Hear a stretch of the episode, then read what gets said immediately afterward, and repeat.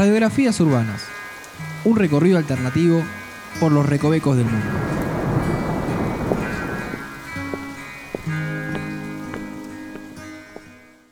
Hola a todos, bienvenidos al episodio número 8 de este podcast que hemos llamado Radiografías Urbanas. Mi nombre es Noelia, estoy aquí acompañada de Andrés. Hola a todos, hola Noelia, ¿cómo estás? ¿Todo bien? Bien, bien, bien, muy bien. Primero, vamos a recordarle a todo el mundo dónde está, por si se olvidaron, lo que estuvieron tipeando. Están escuchándonos en martesataca.com.ar barra radiografías urbanas y nos pueden escribir en las redes sociales, en Twitter y en Facebook, eh, Martesataca. Bueno, cada uno sabrá sus respectivos arrobas y nada. Viste que Facebook no tiene nada, solo barra. Barra. Claro, exactamente. Bueno, nos vamos a alejar un poco de la zona en la que estamos. Habíamos estado habituado un toque a la, a la parte de Devoto, de más de Villa del Parque estuvimos antes. Sí, más como en el anterior. oeste, ahí. estado muy por ahí. Bueno, no, nos vamos. Nos vamos. ¿En qué bondi estamos? Nos tomamos. Bueno, igual desde ahí no lo podemos tomar, desde donde estábamos. Pero nos podemos tomar el 152, Hicimos combinación. Fuimos hasta un punto. 29, claro. 168. 168, muy bien. El 39 pasa también, más o menos por esa zona. Está medio cerca. No sé si llega hasta allá, pero puede ser. Sí, ¿eh? porque va para el lado de Barracas y pasa, pasa medio cerca. Sí, bueno, te lo Bueno, tomo. ahí tengo un par. Y bueno, después tenemos, si no... Bueno, no, no, subtes no. No, subtes, No, subtes no llegan. P- Te puedes tomar un barquito, tal vez. Puede ser. Un, un- sí, un barquito que vaya rodeando toda la, Que te la- la lleve. costa. Muy bien. Así llegó mucha gente a ese lugar. Sí, ¿a dónde? ¿De dónde estamos hablando? Ya podemos decir. Bueno, de la boca. Ahí está. Muy bien.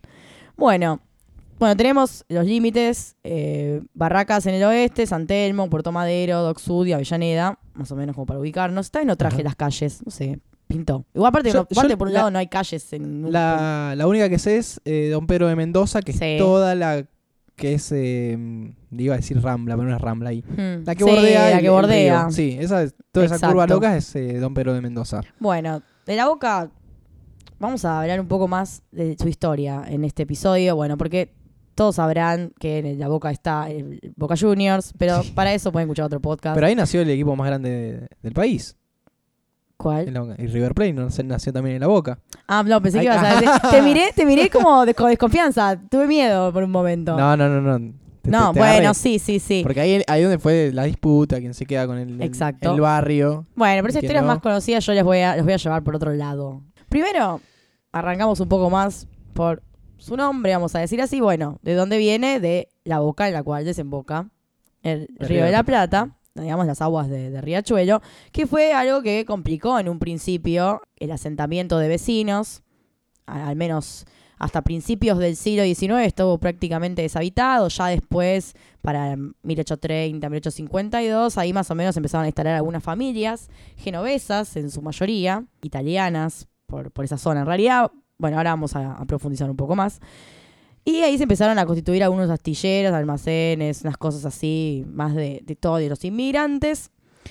Y la boca ya estaba bastante consolidada, por ejemplo, en 1870 o más para el final de, de la época ya había más o menos 38.000 habitantes, se calculaba. Había un montón de argentinos, pero había 14.000 o más de la mitad eran todos italianos. O Ajá. sea, es un número bastante importante Sí. a menos para la época, que no, no es la misma población que tenemos hoy en día. Después había un par de españoles y otras, otras colectividades. Y tan fuerte era este lugar, este lugar céntrico, digamos, que tenía un, un montón. Era segunda sección de, la, de Capital en ese momento, era bastante importante, que tuvo un evento medio particular que ahora vamos a transitar por la mirada de distintos historiadores Ajá. como ya hicimos con algo con Devoto, un poco de esto, de estar tomando algunos, algunos sí, algunos no, que se dice que hubo una época en que la Boca fue un estado independiente. Apa. Sí. ¿Lo fue realmente? ¿Lo fue realmente? Vamos a descubrirlo ahora mismo. Tenemos algunos historiadores, más allá, digamos, de, de los conocidos, ahora vamos a nombrarlos, han intentado revelar durante mucho tiempo qué pasó, más o menos por el siglo XIX, cuando parece que la Boca se trató de independizar de la República Argentina, así, bruscamente. Ah, de todo el país. Ah, sí, sí, quería hacer... Sí, sí. La República La Separatista. República de la Boca. Sí. Exactamente. Bueno, por los antecedentes podemos empezar. para más o menos 1830, 1850, que es esta época, habíamos dicho que se empieza un poco a dar el movimiento en la boca. Bueno, fue la época en que Génova había dejado de pertenecer al imperio francés Ajá. y estaba con un montón de inestabilidad política y social, había un montón de conflictos en ese momento, entonces lo que empezó a pasar es que con los problemas económicos y comercio, industria y todo lo que estaba pasando, muchos empezaron a buscar nuevas tierras donde asentarse y así fue como llegaron a la boca. En ese momento, muchas familias. Bueno, no era, una, no era que llegaron acá y la pasaron bomba, vivían hacinados, conventillos, un montón. Que la boca, viste que sigue siendo una zona como de laburantes, trabajadores eso, sí. más de clase bajas, pero que también hay mucho, mucho asentamiento así de gente en metros cuadrados muy pequeños. Bueno, se mantenía un poco esto. Y tenían algunas dificultades de integración, por ejemplo, con el centro, como que les costaba mucho más llegar, había poco transporte. Recién mencionábamos, por ejemplo, esto, bien, ahora no hay subtes, pero en ese momento no había, era mucho más difícil trasladarse. Entonces, bueno, como que en el- se fue dando como una especie de identidad eh, de la gente muy fuerte. Era todo ahí, Ajá. ¿eh? Todos era así. El centro no. Un Una cosa micromundo. ya vamos a ver esto también. Y esto se empieza a ver, y acá vamos a mencionar a nuestro primer historiador, el señor Antonio Busich, que en su libro La boca de Riachuelo, en la historia argentina, cuenta que en 1882, por un conflicto gremial, los huelguistas que estaban indignados en ese momento por lo que estaba sucediendo, se habían reunido en la sociedad italiana y habían declarado que el gobierno argentino no se podía hacer cargo de lo que estaba pasando y pedían iza- bueno, habían izado la bandera de Génova y le pedían al rey que los declarara o que los aceptase como una especie de provincia acá en Claro. Argentina de allá, de Génova. Sí, como, bueno, esto es, ahora ya no es más Argentina. Esto es la Boca acá, es la República Independiente de la Boca y pertenecemos Es como una, al Estado una- italiano. como una embajada. ¿Viste las embajadas? Claro, Teóricamente el, el- la embajada es como territorio extranjero. Claro, le piden al rey de Italia, tipo, reconocenos, somos tu pueblo, y porque eh, la gente de acá de Argentina no sabe lidiar con este conflicto. O sea que en esa época, eh, bueno, más adelante se va a ver un poquito más, pero había muchos, muchos conflictos y los inmigrantes eh, traían acá muchas costumbres así medio anarquistas, socialistas, cosas así que eran más avanzadas, por decirlo, con lo que estaba pasando acá.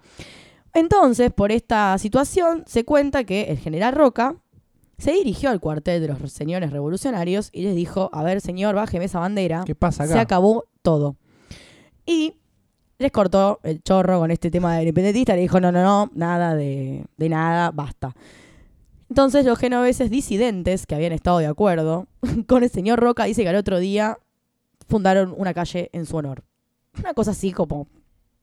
Bueno, no sabemos si habrá habido algún tipo de represión. Yo asumo que sí, porque Roca no era una persona muy pacífica. No me imagino a Roca yendo... Más allá de que esté nuestro billete de 100 pesos y eso no lo haga más prócer que otros. Al contrario, creo que me parece que van van calle- van subiendo grados de nefastismo a medida que aumentan los billetes, ¿no te parece? No, no sé. Puede, ser, puede ser. Bueno, pero Roca eh, No, sé tanto de historia como para afirmar eso. Bueno, pero Roca sabemos que es polémico. Así Además que no me ahora está, está Sí, Evita. está Evita, está Evita. Está Evita, Pero está no me Malvinas. imagino, no me imagino, sí, bueno, pero esos cambios son recientes. No me imagino igual a Roca yendo así, bueno, señor, ¿quiere retirarse por favor? ¿O quiere bajar esa bandera? No, me imagino un poco más a los tiros. Pero bueno. Luego, otro historiador, el señor Rubén Granara Insúa, que, va, en realidad es el presidente de la Fundación del Museo Histórico de la Boca, Ajá. dice que eso no se terminó de constatar de todo que haya sido de esa forma. Y en una, en una obra que se llama El opúsculo de la República de la Boca, se cita un artículo de un periodista de Caras y Caretas de 1904. Lo- me, encanta, me encanta mencionar cosas de Caras y Caretas, no sé, puedo decirlo. Está Porque bien. me parece como uno de los, me parece como la, Pero- la cosa, las mejores cosas que tienen están ahí. ¿Vos conseguís los, los artículos viejos? ¿Están en? Algunas cosas se consiguen. Ah, sí. muy bueno. Están, algunos están eh, o tipeados o digitalizados a veces también. No, no, tienen cosas muy interesantes porque las crónicas están re bien escritas, son como un poco más literarias que Ajá. noticiosas, como las conocemos ahora, tipo pirámide invertida, ponele.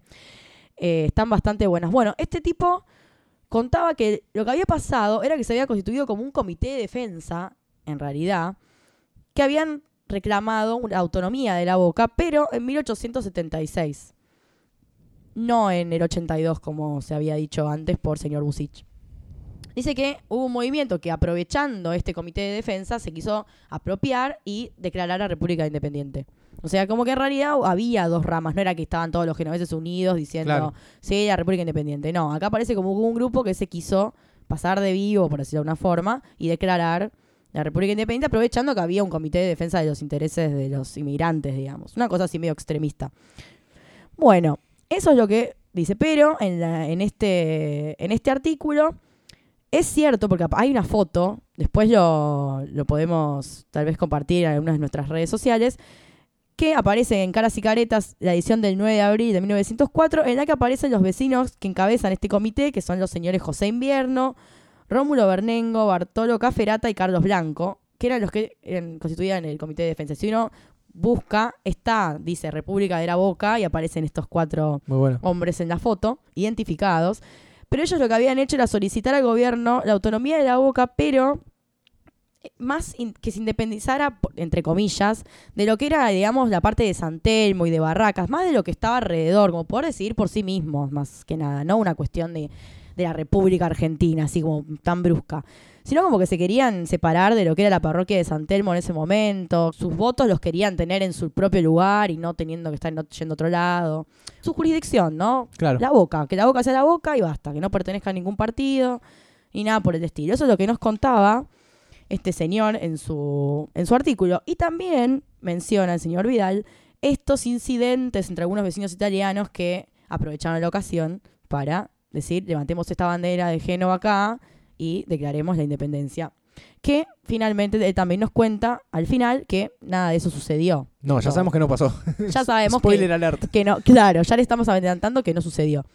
Y en otra versión de los hechos, de Ignacio Weiss, en el libro que se llama Gauchos, Jesuiti y Genovesi, me encantan esos nombres así, que tiene un capítulo que está dedicado también a la boca, también cuenta lo mismo y coincide en este caso con Vidal, en que la- el objetivo era separarse de San Telmo, más que nada, y que se habrían sumado estas personas. Y acá sí se menciona a Roca, pero se dice como que él era presidente en ese momento y que lo que hizo, bueno, fue a solucionar el conflicto, quitar esta bandera, como ya habíamos mencionado, que esto se separa un poco de, de la versión de Busich porque también ocurre en el sete- eh, 1876. Ajá. Así que tenemos, vamos a situar a la gente, tenemos, por un lado la versión de 1882, que es la de Busich, por otro lado, que esa es la parte que es como si fuese un movimiento independentista, independentista muy fuerte, Que todos están de acuerdo Claro, con todos eso. están de acuerdo. Por otro lado, tenemos las de 1876 que dicen, bueno, sí, había un grupo que se quería separar lo que es la jurisdicción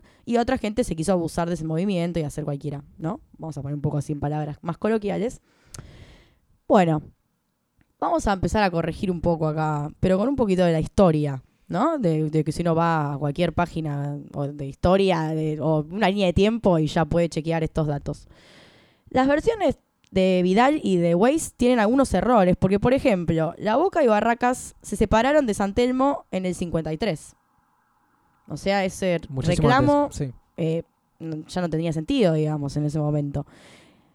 Y a la vez, eh, La Boca tuvo au- autonomía respecto a Barracas en el 70. Ahí estamos otra vez separados unos años. Sí. ¿no? Como no tendría mucho sentido. Y al mismo tiempo, Roca fue presidente entre el 80 y el 86. Así que en el momento en que se menciona 76, él Claro, era recién ministro de guerra. Así que, igualmente, No, tal vez puede haber co- ido Claro, ahí con está. el título de que sea ministro de guerra puede ser... Inclusive tiene más sentido que intervenga un tiene más ministro antes que el sentido, presidente. claro, que, que el presidente vaya puntualmente a la boca.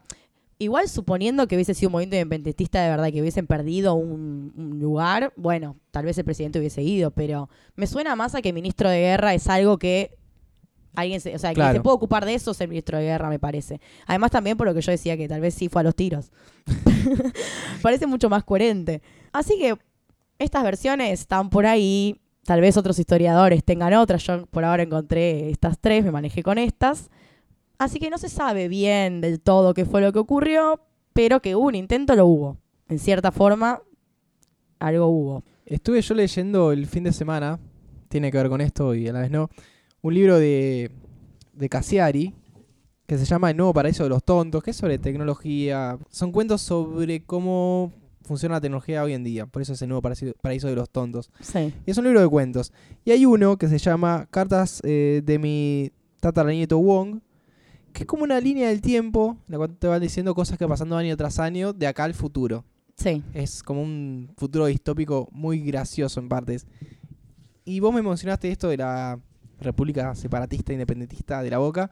Y recordé algo que leí en ese cuento que decía que en el año 2059 el barrio de la Boca se autoproclama república tras una consulta popular. y que no le importó a nadie. Bueno, quién sabe, tal vez en un futuro. Ah, no sé. Está bueno Pero igual, nada, porque está- está bueno que está bien porque recupera, Sí. recupera eso. Me imagino que es consciente de lo que Sí, estaba sí, escribiendo, teniendo en cuenta la historia. Así que, quién sabe, tal vez algún día se mandan de nuevo, ¿eh? No importa. Dicen, bueno, ya fue. Intentémoslo otra vez. Quién sabe. Igualmente hubo unas repúblicas de la boca. Eran como unos movimientos más internos del barrio. La primera se constituyó en 1907 con el presidente que era el señor Hoskin, que tenía, bueno, unas leyes medio raras que eran promulgadas por el gobierno, entre comillas. Era como algo más, un movimiento más interno. Por ejemplo, te leo algunas que, Dale. que encontré. Por ejemplo, había unas normas que había un impuesto a los solteros. Medio que eso, ¿eh? Que, tipo, casémonos, no sé cómo Tal vez crea más población. un- y sí, no sé, no, no sé por qué. ¿Por qué pondrías un impuesto a un soltero? Porque se niega, no sé, no sé. Ojo que hay lugares en el mundo que hay impuestos de ese tipo. ¿Ah, sí? Sí, sí, sí. bueno, una- unos visionarios. Después, por ejemplo, expulsión de extranjeros procedentes de Barracas, Constitución o del centro. Ah, los extranjeros eran.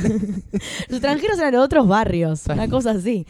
Después también había, por ejemplo, la ley del canuto, que era eh, un, como un caño hueco en donde el presidente de ese momento soplaba todos los decretos. O sea, era como decía, bueno, la ley del canuto, el tipo venía y bueno, era, ahí va a salir un decreto, soplaba como un canito y salían por ahí. Así tenían como cosas así, pero organizaban más que nada eventos de fiestas y cosas por el estilo, Un música. social, sí, era como un club social, una cosa por el estilo que se fueron haciendo por, por varios años y no se sabe bien cuál fue el fin de, de la primera república de la Boca. La segunda ya tuvo un personaje mucho más conocido que fue Benito Quinquela Martín, sí. el pintor, que en 1923 decidió refundar esta, esta república y tenía un presidente que era el señor Víctor Molina, que se le decía el presidente dictador de la. República de la Boca. No sé, pero no estaba, nadie. estaba llamado muy claro, exacto, me parece que puede ser por eso. Bueno, en los primeros tiempos era como el escenario donde se reunían, un lugar llamado El Pescadito, hasta que en el 32 se inaugura el Rancho Banchero, que se vuelve un lugar icónico eh, desde ese día hasta la actualidad.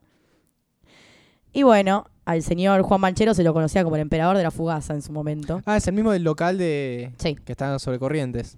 Claro, de, de la cadena, digamos. Bueno, Sí. desde esa época que se funda, digamos, allá, bueno, desde ahí se lo empieza a hacer muy conocido y ahí se empezó a celebrar la Segunda República, celebraba todos sus eventos en, en esa, en ese lugar.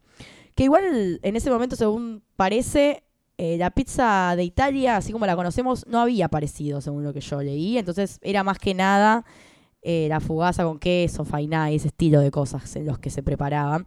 También tenían todos eventos culturales, más que nada desfiles, hasta que eh, Quinquela Martín se separa más un poco de este movimiento cuando muere Molina, el presidente de, esa época en el 60, y el tipo crea la Orden del Tornillo, que era como una logia de artistas que ironizaban un poco la locura y celebraban un poco lo, lo que era estar loco, la- digamos, una cosa así. Sí, está bueno. Estaba bastante bueno. Pero bueno, en ese momento también la República de la Boca, eh, como se la conocía como el movimiento, empieza a perder un poco de, de gente y todo, porque quien quiera estaba con otra cosa y bueno, obviamente era una persona, un gran artista y se, se lo siguieron mucho más a él que al señor Cafarena que quedó en su momento en la República Solitaria, tal vez en ese, en ese caso. Y la tercera República, que esta es la, última al menos conocida hasta el momento, se fundó en 1986 en un local de un diario que se llama Versiones de la Boca, que está dirigido por Roberto Álvarez, y también lo mismo, esto la- de las bandas musicales que recorrían las calles, que a veces se dirigían hacia el local de Banchero. Y más que nada, lo que trataban, se- según lo que se dice, era conservar la memoria del barrio. Sí, una cosa sí, ya la, la tercera ya, suena la muy- tercera más tradicional. era, claro, una, Una cosa más de revivir un poco la cultural, historia. Claro. ya no era tanto juntarse, así como a tener reuniones como tal vez eran en otras épocas, sino más que nada celebrar la historia del barrio. Así que no sé si hasta el día de hoy se mantiene, Tal vez si alguno, hay alguna persona de la boca que esté escuchando y quiera tirar algún dato, o si tiene algún dato de la República Independentista y nos quiere sumar, también nos vendría bien. A mí, particularmente, me fascina esa historia Es de, buena, la buena. República de la Boca. Me parece una locura, pero una locura increíble, hermosa, digamos. Más allá de que haya sido cierta o no, ponele, flashearon independencia, se quisieron separar. Me parece increíble. Bueno, y después, para seguir, y tal vez terminar con una leyenda, como nos gusta hacer mucho acá, somos bastante fanáticos en este podcast de las leyendas. Vamos a hablar, y vos lo habías mencionado, puede ser previamente, cuando A ver. estábamos en el capítulo anterior. Es verdad, sí, a- sí. va, el episodio Sí, sí, el anterior. episodio anterior. Hablamos de Villa del Parque, del Del- Palacio de los Bichos, Sí, y vos me mencionaste un lugar bastante parecido. es una torre que está en la boca, no- nunca me acuerdo el nombre. Claro, la torre, el castillo de la boca se le Ah. dicen, pero nosotros le decimos la torre del fantasma porque tiene una torre y justamente tenemos una historia de fantasmas para contar. Vamos a ubicar eh, este, este lugar, va, esta torre, está ubicado en el cruce que es lo que es Almirante Brown y las calles Villafañe y Pérez Galdós, ¿no? Sí. El edificio tiene como. Era en estaba como en un terreno que un tipo, un visionario, le dijo a una mina que era muy rica, que se llama María Arizarno en su momento, le dijo: Mira, este terreno es perfecto para levantar acá un edificio y hacer como una residencia, ¿viste? Para los inmigrantes, porque el tipo veía venir que estaban llegando un montón de personas de todos lados y dijo: Che, acá hay que poner como un hotelcito, ¿no? Claro. Entonces ella dijo, bueno, dale. Y ahora ella una mina muy rica que tenía descendencia catalana. Y tenía como unas estancias en unos, unos campos en Raut. La mina era muy conocida para la época, digamos, la, la aristocracia. Y en la primera década de- del siglo XX, más que nada, empezaron a construir, eh, por el arquitecto Guillermo Álvarez, esta torre. Ella dijo, bueno, está bien, hacemos, pero mantengamos la estética de lo que es Barcelona o Cataluña, digamos, como para tener algo de su, de su pueblo. Bueno, finalmente esta torre se termina en 1908 y, bueno, como dice que te decía, tiene, además de la torre, solamente el tercer piso tiene acceso a la torre. Como que vos ¿Cómo es tenés que llegar al tercer, eh, porque está en tres pisos Sí. dividida. Y el tercero es el único que, no es que hay, hay un acceso a la torre que es paralelo, como si hubiese una terraza, por ejemplo. Ah, claro. Solamente tenés se- que entrar tenés que a- entrar al tercer piso para subir a la torre. O sea, que la persona que vivía en el tercer piso tenía acceso, el resto no. El resto no, claro. Una cosa así. Bueno, y acá es donde empieza la, la historia. Parece, primero, que cuando la señora vio el edificio, le gustó tanto que dijo, pará, primero va a ser mi casa. dijo, "Bueno, Le gustó. Ah, ay, carajo, los inmigrantes, dijo. No, no, primero me voy a quedar yo acá. Lo que se cuenta es que esta mujer se trajo unas plantas de allá, que estos tendrían unos hongos alucinógenos. Y en esos hongos habitaban unos duendecitos llamados folet o foliet. Pará, pará, pará. ¿Cómo se En los honguitos vivían unos duendecitos, además. ¿Eso lo decía la señora o lo está diciendo vos? O los Eso es lo que se dice de esta leyenda, como para entender lo Claro. sucedido. Parece que esta mujer trajo unas plantas del exterior que eran unas plantas medio flasheras y vivían unos duendecitos que se hacían cargo de esas plantitas, ¿sí? O de esos honguitos, vamos a decirlo de esa forma. Cuestión que eh, en un momento ella se va, la, la mujer esta no, se va, se termina yendo de, de la torre y bueno, empieza a, a vender estos, se empiezan a vender estos departamentos o alquilar, más que nada estos lugares. Una artista plástica que se llamaba Clementina, bueno, termina cayendo en el tercer piso, en esta torre, y se queda a vivir un tiempo. Este, este lugar se convirtió como al final como una casa colectiva, digamos, era como un hostel al final Ajá. visitado por un montón de personas, la chica se empieza a hacer bastante conocida, era muy buena pintando, entonces una periodista de, la- de la época decide hacer una entrevista, le dice, bueno, voy a tu casa, te hacemos te, te hago una entrevista yo y bueno, saco unas eh, fotos a tus retratos, a tu casa, qué sé yo, ¿viste? Normal. Cuestión, bueno, tienen la entrevista, todo muy bien, hacen las fotos, se van. Y a los poquitos días, Clementina aparece muerta. ¿No? Y a todo el barrio le sorprendió porque la chica estaba como en un momento. Dentro del edificio. Estaba como en un momento muy, muy importante de su vida. En realidad Estaba se tira, se tira de la torre. Ah, no apareció. Bueno, sí aparece muerta, pero. Apareció muerta, se suicidó. Bueno, pero por eso no apareció dentro del departamento. No, no, no, no, se tira. Pero de la torrecita que tenía acceso. Le vino re bien la torre. Bueno, pobre. Y la gente se empieza a preguntar por qué. Si estaba en un buen momento, tenía que hacer una entrevista que le habían hecho, la prensa. ¿Qué pasó? Parece que unos días después la periodista, eh, conmocionada, mandaba a, a investigar, a ver que obviamente porque había estado ahí ella unos días antes, Claro. había hablado con ella y todo. Bueno, le manda a revelar las fotos al fotógrafo eh, rápido, que quiere sacar una nota, qué sé yo, y ven que en las fotos aparecen como unos duendecitos. ¿No? Una cosa medio extraña que ya no había visto en su momento. Porque estaban sobre los cuadros de ella. Por ejemplo, estaba el- ella había sacado una foto un cuadro y había como unos duendecitos en el cuadro. Ajá. Y lo que parece es que los duendes, al ser fotografiados, se enojaron y provocaron el suicidio de Clementina. ¿No? Esto es lo que Esta es, Dice una, la- es una deducción muy lógica. dice, che, nos des- han descubierto esta persona que lo provocó de morir. Y eso fue lo que llevó a esta mujer a acabar con su vida. La periodista no sabemos si murió o no, porque en realidad también tenía No, que ser muerta. yo calculo que, que habrá muerto. La verdad parecía que no se muy sabe. grande. La historia termina, termina ahí, pero lo que se dice es que eh, la, la pintora esta sigue habitando ese tercer piso hasta el día de hoy, lamentándose porque, bueno, nunca pudo concretar su, su gran deseo de ser conocida como, como artista. Bueno, en realidad fue conocida, pero porque se mató en Sí, por otra razón, claro. porque la mataron El- unos duendes. El titular en el diario fue otro. Claro, exacto. Pero parece que estos duendecitos medio loquitos no les cabió mucho la idea de, de la fama y dijo, va, se acabó, abajo. ¿Y sabés si siguen estando?